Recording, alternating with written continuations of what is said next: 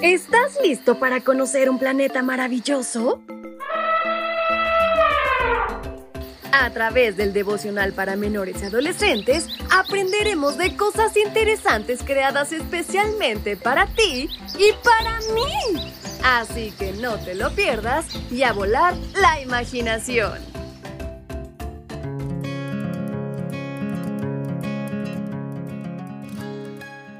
¿Has tenido la oportunidad alguna vez de tocar la nieve? ¿La conoces? Si no, en esta ocasión vamos a echar a andar la imaginación para ver cómo es ella. Bienvenidos sean todos a este su devocional para menores y adolescentes. En este 26 de febrero su amiga Fabi y nuestro equipo Evangelique les saluda y tienen una historia interesantísima para ustedes. ¿Quieren saber de qué se trata? Pues vamos, acompáñenme y esta lleva por título Pequeños Detalles. Y el versículo que nos acompaña lo podemos localizar en el libro de Job capítulo 38, versículo 22. ¿Has visto los depósitos donde guardo la nieve?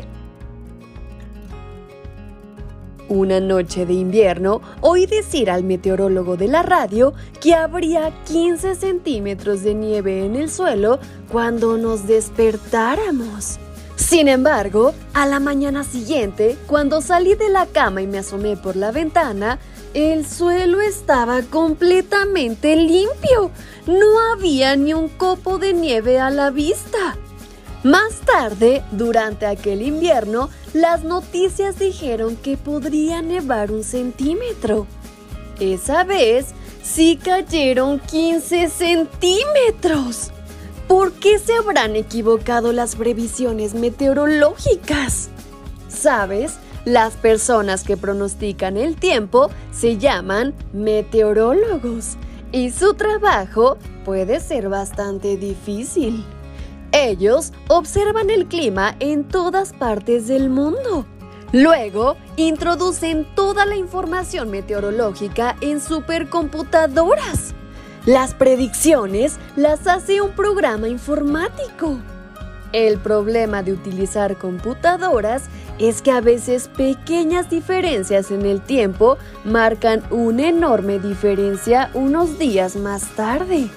Cuando las nubes o los vientos no hacen exactamente lo que la computadora pensaba que harían, la lluvia puede convertirse en nieve o incluso la nieve en lluvia. La causa puede ser demasiado pequeña para notarla. Es por ello que las previsiones se hacen solo unos 5 días en el futuro.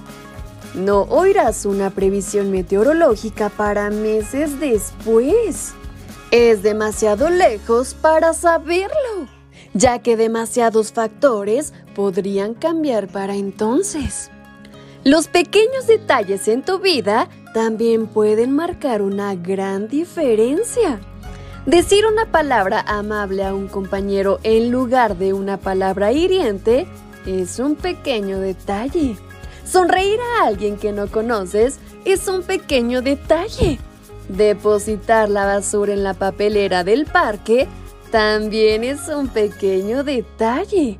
Pero sabes, todos esos pequeños detalles pueden marcar una gran diferencia en la vida de alguien, así como pasen las pequeñas cosas que pueden cambiar el tiempo. Así que no lo olvides.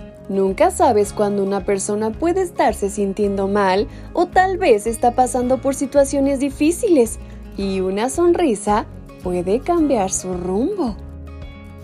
Y de esta forma es como concluimos con nuestra reflexión, pero no sin antes platicar con nuestro Dios. ¿Me acompañan?